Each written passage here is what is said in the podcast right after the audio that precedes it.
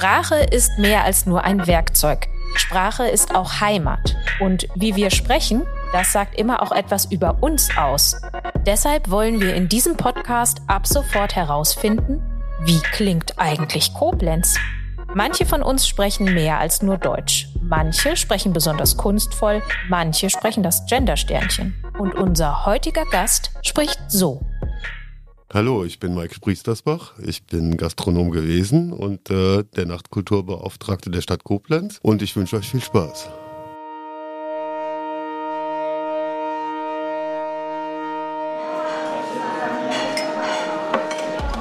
RZ Inside geht es heute um Clubs, äh, um Feiern gehen, um Kneipen. Aber warte mal, äh, das ist alles ein bisschen zu laut hier drin. Warte mal kurz, ich gehe mal kurz vor die Tür.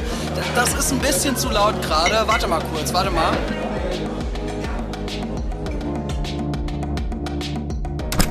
So, ja, viel besser. Also, herzlich willkommen. Mein Name ist Finn Hulitzka. Ihr hört den Podcast RZ Inside.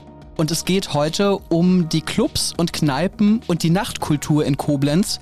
Und mein heutiger Gast ist Nachtkulturbeauftragter der Stadt Koblenz und natürlich ein richtiges Koblenzer Original, Mike Spriestersbach. Schön, dass du da bist. Hallo, ich freue mich sehr. Wir wollen heute, lieber Mike, natürlich auch über Sprache, das Sprechen, das Verständigen in Koblenz uns unterhalten. Und äh, Warum bist du da ein absoluter Fachmann? Naja, also du bist 58 Jahre alt und hast davon wahrscheinlich, ich nehme an, 40 Jahre mindestens in Bars ja, verbracht. Fast 40 Jahre.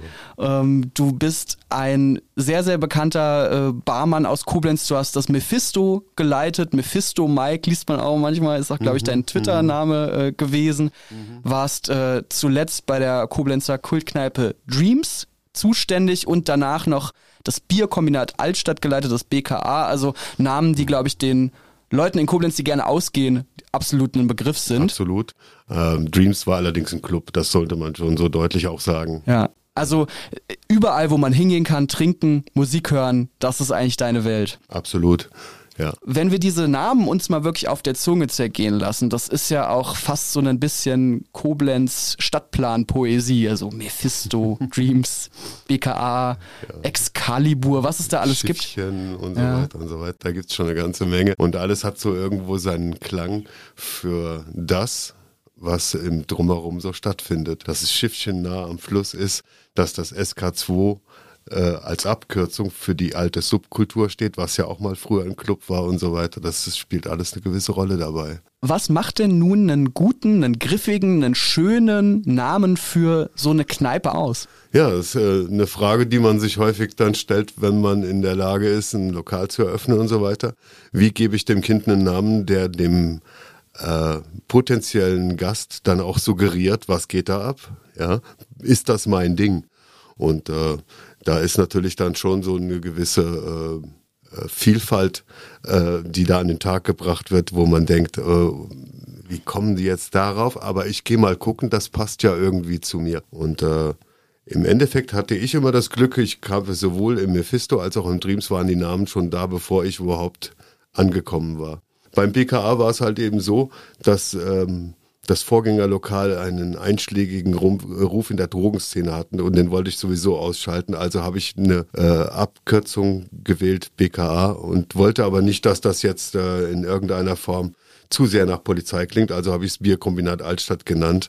Das ergibt die Abkürzung BKA und hat. Und die kennt man ja eigentlich als Bundeskriminalamt, ne? Also richtig, das ist sozusagen genau, so ein genau. Verständnis. Genau. Und ich hatte äh, immer die, den, den ähm, im Hinterkopf, ähm, dass die Kombinate, wie sie in der DDR damals herrschten, das sollte so ein bisschen den Anklang geben. Na, vielleicht ist das doch nicht ganz so polizeimäßig, wie man es glaubt. Aber was ich auf jeden Fall darstellen wollte, war, äh, das hier hat nichts mehr mit Drogen zu tun. Wenn ihr immer noch der Meinung seid, ihr könnt hier was verchecken, das wird nichts mehr. Und hat das so funktioniert? Also war da, ist das sozusagen wirklich so einfach, den Leuten mit einem Namen schon genau die Richtung vorzugeben, was für eine Art Ort soll das am Ende werden? Also im Mephisto zum Beispiel hat es super funktioniert, weil ich im Endeffekt halt eben ein sehr studentisches und abiturientisches Publikum hatte. Und äh, das kannst du aber auch nur als Opener benutzen. Wenn du das dann nicht gewährleisten kannst, dann wird das nichts. Du kannst dein Restaurant gerne fünf Sterne nennen, aber wenn du nur Currywurst anbietest, dann wirst du damit irgendwann halt eben auch dann vor die Wand fahren. Warum war Dreams so ein guter Name? Also ich muss gestehen, äh, das Dreams war vor meiner Zeit. Äh, da war ich noch nicht in Koblenz, aber wenn du das die Leute hier äh, sagen hörst oder sich zurückerinnern hörst, die haben ja ein Funkeln in den Augen und das hat mhm. bestimmt auch mit dem Namen zu tun. Warum war das so ein guter Name für genau diesen Ort? Ich weiß nicht, ob das noch viel mit dem Namen zu tun hatte. Die, die Namen, den gab es ja über drei, vielleicht sogar vier Inhaber hintereinander, die für völlig unterschiedliche Konzepte standen. Und selbst der, die letzte Inhaberschaft mit dem Thorsten Kammerer und dem Thomas Weißenfels hatte ja im Prinzip fast 16 oder 17 Jahre Zeit, wenn ich mich recht erinnere, mehrere kulturelle äh, Seitenwege aufzumachen, äh, wozu, wo sie sagten, das wollen wir beackern, das wollen wir beackern. Äh, wir haben äh, da insgesamt zwar eine Rock-Disco, aber im Endeffekt hat sich da ja über die Jahrzehnte hinweg da, das Business so gewandelt, dass man sich immer wieder neu darauf einstellen musste. Und das mussten die Jungs damals auch halt. Ne? Insofern, dass der Name dann immer geblieben ist und trotzdem immer wieder äh, sinngebend für das war, was wir letztendlich erleben durften. Das ist äh, dann schon harte Kleinarbeit, die nur noch wenig mit dem eigentlichen Namen zu tun hat. Aber äh, ein Glücksfall war es definitiv, dass der Name dann halt eben immer wieder passend war. Ne? Eine etwas traurige Geschichte ist natürlich, dass ihr am Ende, oder du warst einer derjenigen, die das Streams dann zumachen mussten. Vielleicht können wir das nochmal stadthistorisch einordnen. Mhm. Es war im Endeffekt eine Immobilienfrage, richtig? Ja, grundsätzlich, äh, möglicherweise hätte sich das nochmal anders ent äh, äh, entwickelt wenn nicht einer der Inhaber dann durch einen tragischen Motorradunfall gestorben wäre. Das hat ja sowieso dieses ganze Ding ins Wackeln gebracht. Grundsätzlich aber so, dass Verträge, die ausliefen, hätten verlängert werden müssen. Da ging es auch um Sanierungsbedarf im Gebäude und so weiter. Äh, da ging es darum, ob diese Sanierungen äh, zu Beginn eines neuen Vertrages oder im Laufe der Vertragslaufzeit, was immerhin zehn Jahre sind, dann äh, erfolgen sollten. Man hätte dann ja hingehen können, wenn das nicht äh, original in den Verträgen exakt wiedergegeben wird. Äh, etwa neun Jahre warten und im zehnten Jahr dann möglicherweise hast die, die Sanierung, die vertraglich vereinbart war, äh, zu vollziehen. Hätte aber auch bedeutet, dass man dann weitere neun Jahre auf dem abgeranzten Niveau von vorgestern hätte arbeiten müssen. Und das konnte keiner gewährleisten.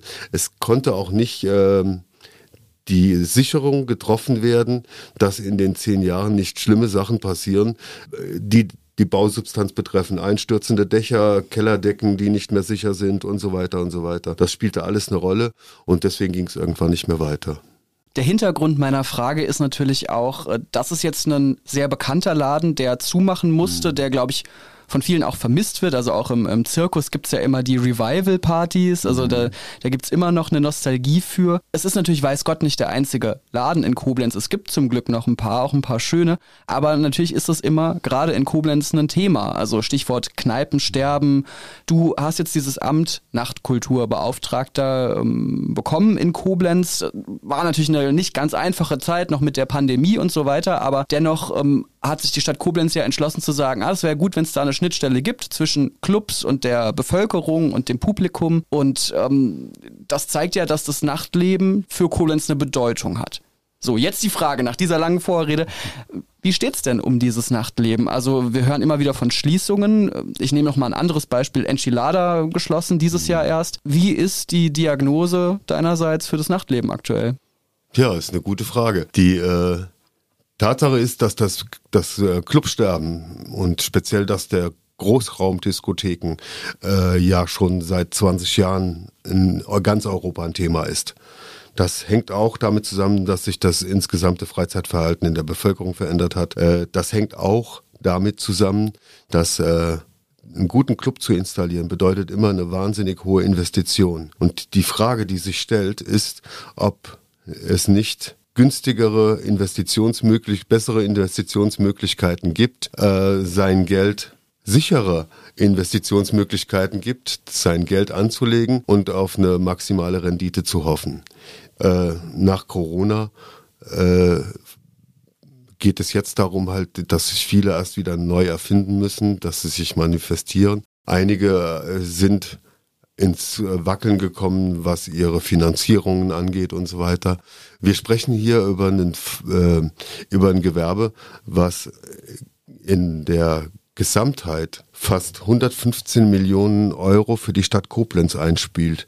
Und das muss man äh, oder äh, für den Fiskus einspielt, das muss man halt eben auch wirklich mal als ernstzunehmenden Faktor betrachten. Und äh, in dem Sinne äh, war der Knick, den Corona hinterlassen hat, den die Schließungen hinterlassen hatten, da, der führte schon dazu, dass wir im Endeffekt einigermaßen ramponiert aus dem herausgekommen sind. Ich habe es äh, letztens mal damit verglichen. Stell dir vor, da ist jemand äh, schwer an, an Krebs erkrankt. Jetzt hat er eine Chemo hinter sich, aber wir wissen nicht halt eben, ob der Krebs nicht wiederkehrt. Wir brauchen jetzt eine Distanz von, sage ich mal, drei, vier, fünf Jahren, um zu wissen, wie gesund ist der Patient jetzt eigentlich. Ja, und so geht's der Gastronomie auch. Wir können jetzt nicht genau sagen, Corona ist vorbei, also ist auch alles wieder gut. Das ist bei weitem nicht der Fall. Ja, da, wir haben ein verändertes Publikumsverhalten. Es gibt immer noch genügend Leute, die sagen, mir ist es zu jauke, diese überfüllten Kneipen mit der schlechten Luft und das atme ich dann ein und dann hole ich mir irgendwas, was mich dann äh, schwer krank macht. Davon gibt's auch noch genügend Leute und äh, das darf man nicht auf die leichte Schulter nehmen. Ich glaube schon, dass es Jahre braucht, um da wieder rauszukommen. Wir sind auch immer noch ein Sprachpodcast. Du hast gerade gesagt, das ist mir zu jauke. Mhm. Das musst du nochmal erklären. ist das Spriestersbach-Original oder ist das, Nö, das Kneipen-Original? Habe ich wohl mal irgendwo aufge aufgeschnappt. Zu Jauke, also zu, zu gefährlich, zu ja, bekloppt? Ja, ja, ja, ja. zu undurchsichtig, ja. Sehr gut. Das ist gut, wenn man was, äh, was lernt, äh, auch fürs Vokabular. Äh, alles das führt dazu, dass das sehr viel schwieriger geworden ist, auf den Grundgedanken, ich möchte kulturell etwas bewegen, halt auch wirklich eine, ähm, eine funktionierende Basis zu stellen und aus der heraus dann arbeiten zu können. Ja. Und hat das im Endeffekt vielleicht auch etwas damit zu tun mit der Art, wie wir darüber reden? Also es gibt ja eigentlich eine abwertende Sprache über. Also ich sag mal, dieser Spruch, wer nichts wird, wird, wird. Ne? Also ist das dann sozusagen auch wieder ein Ausdruck davon, dass dem vielleicht noch nicht die richtige Bedeutung beigemessen wird? Ja, wie ich ähm, eben schon mal kurz erwähnte, äh, wir sprechen davon, dass äh, fast 65 Prozent der jungen Erwachsenen äh, regelmäßig Kneipen und, und Clubs aufsuchen oder zu irgendwelchen Tanzveranstaltungen gehen. Also wir haben im Prinzip dort schon eine große Masse an Menschen, die das als ihr kulturelles Eigentum auffassen und das entsprechend auch gewürdigt wissen wollen. Ja, und das kann man nicht eben so mit äh, wer nichts wird, wird, wird abtun. Das sind Leute, die haben das zu ihrem Lebensmittelpunkt gemacht und äh, die tun alles dafür, dass das läuft. Die müssen sich als Kaufleute betätigen und müssen trotzdem Creative Directors sein, müssen im Prinzip äh, ganz vielfältig arbeiten, um all die Reihe, Bereiche, die notwendig sind, halt eben auch dann wirklich äh, dargestellt zu wissen. Ja. Sagt man eigentlich eher Barkeeper oder Barmann, Barfrau? Was ist da der ist beste im Begriff? Sinne des Betrachters, glaube ich. Ja.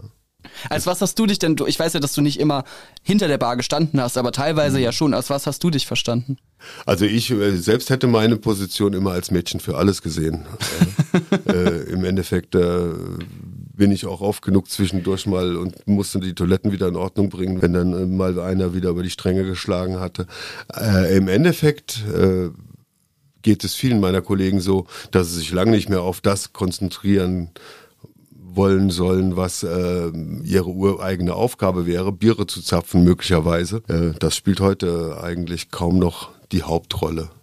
Das ist eine von vielen verteilten Rollen vielleicht. Es gibt ja so ein bisschen die romantische oder, oder romantisierte Vorstellung vom Barkeeper auch als äh, Ansprechpartner oder sei es als Tresenpsychologe. Äh, ich weiß gar nicht, ob das stimmt. Ist das in deiner Erfahrung so eine der Funktionen oder ist das Hollywood? Äh, doch schon. Ich glaube schon, dass das eine der Hauptrollen ist. Äh, speziell, wenn man selbst als kommunikativer Mensch, das hat ja, ist ja auch ein Vorteil, wenn man als Gastronom gleichzeitig auch noch ein kommunikativer Mensch ist. Und äh, ich selbst habe dann irgendwann eingesehen, dass sich die Geschichten, äh, dadurch, dass die, die, die Altersstruktur in meinen Lokalen immer ungefähr gleich waren, dass sich die Geschichten immer wieder wiederholten, nur die Protagonisten änderten sich, sodass ich im Endeffekt halt eben daran auch irgendwann äh, das Ende meiner Karriere schon vorweg gesehen habe, wo ich gesagt habe, äh, das ist jetzt schon das zehnte Mal, jetzt kommen schon die Kinder meiner ersten Gäste und erzählen mir die gleichen Geschichten. Haben denselben Liebeskummer wie damals die Eltern. Und äh, dann irgendwann wird's dann auch albern, wenn du dir das dann anhören musst und sagst, ey Leute, ich kenn's halt mittlerweile, ich kann dabei nicht mehr ernst klingen, ich weiß, das geht vorbei und äh, ihr werdet alle wieder glücklich sein, aber äh, dann hat sich das irgendwann erübrigt. Ne? Also der Barmann oder natürlich auch die Barfrau, die Barperson als Kommunikator, da wollen wir, glaube ich, nochmal ein bisschen reingehen. Es gab ja Zeiten, die sind vorbei, ja, andere wollten sie wiederbeleben, aber Zeiten mit der Sperrstunde und da äh, hast du auch öfter mal gesagt, Sperrstunde aus deiner Sicht ist Quatsch, weil da muss ich 50 Leute auf einmal vor die Tür setzen. Äh, dann habe ich ja den, den ganzen Lärm auf einmal, was ich sonst entzerrt eigentlich. Das war immer mein großes Thema, die Entzerrung halt. Ne? Äh, ich habe sehr lange dafür plädiert, muss aber andererseits auch sagen, dass, ähm, und da habe ich wirklich auch Zahlen gesehen, die das Ganze äh, widerspiegelten, dass die Entzerrung, was die, was die Sperrzeiten angeht, auch gleichzeitig dafür gesorgt hat, dass das Clubsterben noch stärker wurde. Das Streams hatte nicht mehr die äh, sehr guten Zahlen von vorher, als die Nachtsperrzeiten wegfielen. Das heißt also, früher konnten die sich darauf verlassen, dass um 1.30 Uhr spätestens die Bude voll war und äh, dann die immer noch vier oder fünf Stunden hatten, halt eben äh, das Ganze auszubeuten. Und sie waren einer von drei, vier, vielleicht fünf zentralen Punkten in der Stadt, die da noch angelaufen werden konnten. Ja, heute äh, hat sich das so gewandelt, dass das halt wirklich äh, total äh, hin und her plätschert. Also der Vorteil des einen, diese Entzerrung, ist gleichzeitig der Nachteil für die Clubs gewesen. Mhm. Ne? Mhm. Und wie macht man das? Äh, also, oder wie hast du das gemacht, wenn du dann 50 Leuten auf einmal sagen musstest, ja Leute, jetzt ist aber Ende. Da kann man ja nicht, also da muss man ja auch sprachlich die richtigen Mittel finden. Ja? Mhm. Wie, hast, wie bist du da Ich war nie besonders gut darin und ich habe auch ein Vermögen dafür bezahlt, halt eben die Strafen, die ich dann an die Stadt Koblenz abführen musste. Ja. ja also Bad Cop war nicht so dein. Äh, ich habe es versucht und äh, man hat es mir auch meistens abgenommen, aber äh, ich war oft genug so im Tunnel, dass ich gar nicht gemerkt habe, ah, du musst jetzt schon wieder schließen, na komm, ein Song hängst du noch dran und schwuppdiwupp, was wieder passiert, habe ich wieder eine Strafe zu zahlen, weil die wieder da waren. Naja, okay, ja. so ist das. Vor allem in Koblenz ähm, herrscht ja Recht und Ordnung oft genug. In der Tat. Deswegen haben wir auch keinen Nachtbürgermeister, wie es anderswo mhm. ist, sondern einen Nachtkulturbeauftragten. Mhm. Macht das was aus, sozusagen auch für das Rollenverständnis? Nee, grundsätzlich die Rolle war für den Nachtbürgermeister auch gar nicht geplant als Law and Order Beamter, ja, oder als Konkurrenz für den äh, das Ordnungsamt. Bürgermeister für, das, für den Chef des Ordnungsamtes. Das war überhaupt nie geplant. Aber allein, dass ich das so anhören könnte, führte dazu, dass man sich einen anderen Namen ausgedacht hatte, mit dem ich dann halt eben jetzt seit drei Jahren schon leben muss. Ne? Mhm. Ja, das ist krass, ne? wie dann teilweise so eine Benennung wirklich auch einen Unterschied machen kann in dem, äh, in dem Geschmack, wie, wie das dann Absolut. rüberkommt. Ja.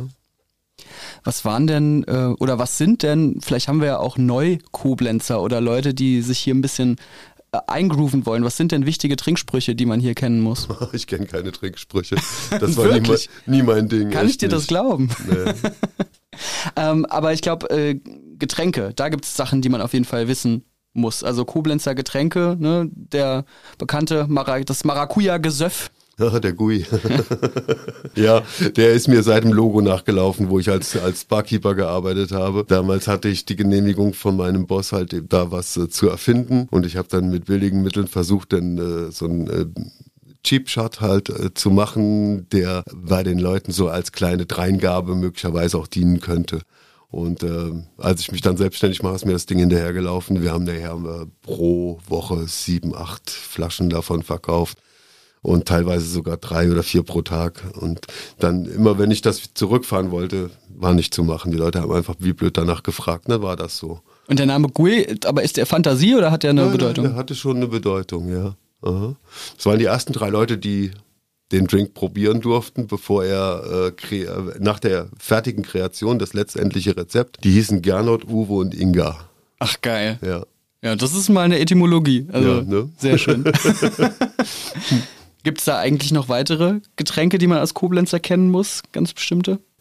Ja gut, wir haben eine, eine Koblenzer Brauerei halt, Ja. ja, die sollte Klar. man dabei nicht vergessen, das regionale Bier immer dem großen Bierkonzern von außerhalb vorziehen. Äh. Aber grundsätzlich wäre zum Beispiel das Koblenzer Schengelsche, ist ein Schnaps halt eben, den man auch immer wieder dann äh, in einschlägigen Bars findet. Und äh, es ist natürlich schön, wenn man als Barkeeper in der Lage ist, einen Drink zu etablieren, der äh, auf das Lokalbezug nimmt halt und das wird es auch oft genug geben. Der Drink des Hauses, der, Ja. der Hauswein, der nicht Ja, mal ein Wein sein genau, muss. es ist so, so kann man es nennen. ja, Ja. ja, super. Äh, die kalte Ente gibt's noch. Die ist jetzt nicht unbedingt in den Clubs verbreitet, ne? Aber das ist ja, glaube ich, was ist es? Weißwein und Sekt. ja, da gibt's ja etliche äh, Zitrone. Rezepte. ähm, Äh, Rotwein, Cola äh, Oh, ähm, wurde schon als, ähm, wie war das? Mussolini hieß das, glaube ich. Oder Rotwein mit Limo war, glaube ich, Mussolini. Warum das auch immer so hieß, okay. keine Ahnung. Ja, wahrscheinlich, weil es ähnlich furchtbar ist. Ja, Ja, das ist jetzt eine. Untertreibung, aber. Oder aus Italien stammte, keine Ahnung. Also an alle Winzer, die uns zuhören, schaltet nicht ab. Wir Ja. werden nicht weiter über gepanschten Wein reden an der Stelle. Was ist denn, wenn man in der Koblenzer Nachtkultur so lange unterwegs ist wie du, die größte Veränderung, die dir auffällt? Ich sag jetzt mal gegenüber, nehmen wir mal die 90er und heute. Das sind ja Universen, die da wahrscheinlich dazwischen liegen. Manche Dinge sind geblieben, wie ein Mephisto, aber viele Dinge haben sich ja auch verändert. Ja, es hat sich vieles verändert. Äh, Das Freizeitverhalten insgesamt hat sich ja total gewandelt. Die Jugend selbst hat sich gewandelt. Wenn ich an die erste, an meine erste Generation Anfang der 90er denke und sehe denn heute deren Kinder, das ist schon ein Quantensprung. Äh, Die treten so dermaßen dominant und selbstbewusst auf, dass es einem manchmal sogar noch graust davor. Halt eben früher war da mehr Distanz. Die sind vorsichtiger vorgegangen, waren noch ein bisschen behutsamer im Umgang mit, mit ihren Nächsten als auch mit dem Personal oder mit den jeweiligen Geschäftsinhabern. Heute muss ich sagen, geht es vielen meiner Kollegen auch schon hier und da mal auf den Sack, halt eben, wenn da so ein 18-jährige Gör kommt und macht voll die Wallung halt, ne? Wir müssen natürlich, wenn wir über so ein Thema sprechen wie, wie Nachtleben, ähm, durchaus auch auf die Schattenseiten zu sprechen kommen. Und wir haben jetzt sehr positiv natürlich äh, zu Recht auch über das ganze, äh, die ganze Kneipenkultur geredet. Äh, Und gleichzeitig äh, gibt es ja immer mehr ein Bewusstsein dafür, naja, das waren auch nicht immer für alle nur schöne Erinnerungen oder nicht für jeden ein Ort, wo man sich nur wohlfühlen konnte. Es verändert sich viel. Ähm, es gibt da sozusagen auch wieder sprachlich gewisse Codes, die sich etablieren. Es gibt ja an einigen Kneipen und Clubs zum Beispiel dieses Codewort äh, Luisa, wo es dann darum geht, hier kann ich Schutz finden, wenn ich zum Beispiel belästigt werde. Also da ist einiges im Umschwung. Wie blickst du da drauf als, als äh, Urgestein, der die Zeiten früher kennt, der aber natürlich jetzt auch mit einer Brille als Nachtkulturbeauftragter äh, drauf guckt? Also diese Diskussionen, die man im Endeffekt hat übers Nachtleben. In der Tat habe ich mich gerade als Nachtkulturbeauftragter gerade mit dem Thema beschäftigt. Äh, Wir hatten das Thema Awareness und hatten dann auch, äh, wir haben einen Zusammenschluss von den äh, Nachtbürgermeistern und Nachtkulturbeauftragten in Deutschland, äh, wo wir uns in einem Online-Forum halt eben regelmäßig treffen und äh, austauschen. Und da hatten wir äh, eine Dame von Stadt nach Acht hatten wir zur, ähm, zum Referat, die uns erzählt hat, wie das, äh, wie, in ähm, Clubs und großen Städten auf äh, Plätzen und so weiter Awareness-Teams mittlerweile arbeiten. Und äh, ich möchte das vielleicht kurz erklären. Das Thema Awareness heißt nichts anderes, als dass äh, darauf geachtet wird, dass Leute nicht zu Schaden kommen durch Drogen zum Beispiel, halt eben durch bewusste Verabreichung von Alkohol. Da geht es zum Beispiel auch um Jugendlichen auf Plätzen und so weiter, halt eben, dass die da nicht stinkbesoffen irgendwo in den Ecken rumliegen und äh, damit auch Opfer für äh, finstere Gestalten werden. Und äh, damit beschäftigten wir uns in den letzten Monaten immer wieder. Äh, da geht es zum Beispiel auch um K.O.-Tropfen in Clubs, auch ein großes Thema. Vielleicht jetzt nicht gerade in Koblenz, aber in Gesamtdeutschland gesehen. Aber man äh, darf es auch nicht unterschätzen. Also, Definitiv halt eben. Es geht auch zum Beispiel in großen Städten sehr oft darum halt eben äh, die Drogenszene, die ist natürlich auch eng gekoppelt mit dem jeweiligen äh, Gastrofaktoren und ähm, dass dort äh, auch ein Umdenken stattgefunden hat. In Städten wie Berlin zum Beispiel. Für mich war das äh, ein absoluter surprising fact. Äh, werden mittlerweile äh, Zelte aufgebaut vor den großen Clubs, in denen die Leute ihre Drogen testen lassen können. Mhm. Äh, hätte ich so nie geglaubt, dass das mal irgendwann in Deutschland ein Faktor ist. Mhm. Weil man äh, nämlich sagt, äh, also man kann das wohl nicht vermeiden oder nicht ausschließen. Nehmen. Und dann sollen die Leute halt lieber Exakt, gescheites Zeug, also ja, die Luftanführungszeichen ja, sind ja. da, aber also nicht gestreckt und nicht Richtig, genau. Keine, keine chemischen äh, Zutaten drin. Die Leute können bestimmen lassen, wie gefährlich ist das, was ich da gerade nehme. Es dient also ihrer eigenen Gesundheit, wird niemand verraten oder so. Und das ist zum Beispiel auch ein Teil von Awareness halt eben. Das spielt jetzt vielleicht in einer Provinzstadt wie Koblenz keine große Rolle, aber in äh, Städten wie Berlin, Hamburg oder München ist das absolut ein Faktor. Ich habe auch noch ein schönes Zitat gefunden, das äh, kommt so rund aus der Zeit äh, deines Amtsantritts als Nachtkulturbeauftragter. Und zwar hat die Kulturdezernentin Thais Scholz, äh, mhm. die ja bald abgelöst wird, aber damals also sozusagen die amtierende Kulturdezernentin war, hat einen super Satz gesagt, meiner Meinung nach. Mhm. Und zwar, wir wollen nicht in die alte Provinzialität aus den Vor-Buga-Zeiten zurückfallen, sondern die Lebendigkeit der kulturellen Angebote in der Stadt unbedingt erhalten. Ja, klappt das denn? Gute Frage.